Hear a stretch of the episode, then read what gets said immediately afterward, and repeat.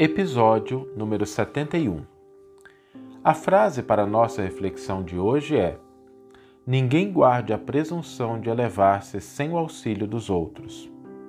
Essa frase nos remete a uma verdade nem sempre lembrada, o quanto fomos e somos beneficiados por aqueles que nos precederam nos caminhos da vida. Professores, mentores, familiares, e tantos outros que nos legaram através de ensinos, exemplos e orientações preciosas diretrizes que nos ajudaram a enriquecer nosso cabedal de conhecimento e capacidade de discernimento. Aqui um livro, acolá um exemplo, mais adiante uma frase esclarecedora.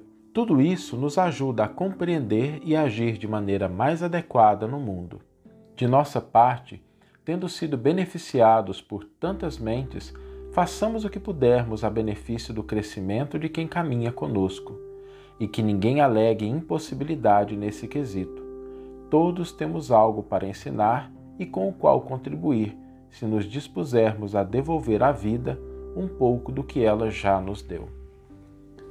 Vamos ouvir agora a íntegra do versículo e do comentário do qual a frase foi retirada.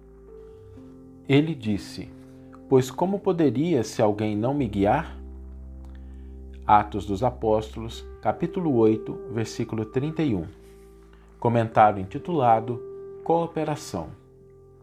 Desde a vinda de Jesus, o movimento de educação renovadora para o bem é dos mais impressionantes no seio da humanidade.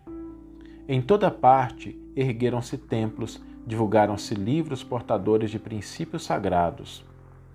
Percebe-se em todas essas atividades a atuação sutil e magnânima do Mestre, que não perde ocasião de atrair as criaturas de Deus para o infinito amor.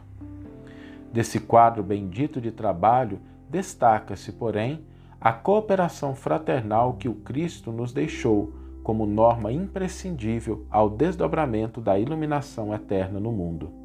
Ninguém guarde a presunção de elevar-se sem o auxílio dos outros embora não deva buscar a condição parasitária para a ascensão. Referimos-nos à solidariedade, ao amparo proveitoso, ao concurso edificante.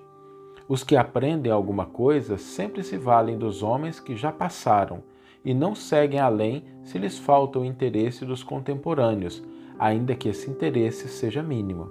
Os apóstolos necessitaram do Cristo, que, por sua vez, fez questão de prender os ensinamentos de que era o divino emissário às antigas leis. Paulo de Tarso precisou de Ananias para entender a própria situação. Observemos o versículo acima, extraído dos Atos dos Apóstolos. Filipe achava-se despreocupado quando um anjo do Senhor o mandou para o caminho que descia de Jerusalém para Gaza. O discípulo atende e aí encontra um homem que lia a lei sem compreendê-la e entram ambos em santificado esforço de cooperação. Ninguém permanece abandonado. Os mensageiros do Cristo socorrem sempre nas estradas mais desertas.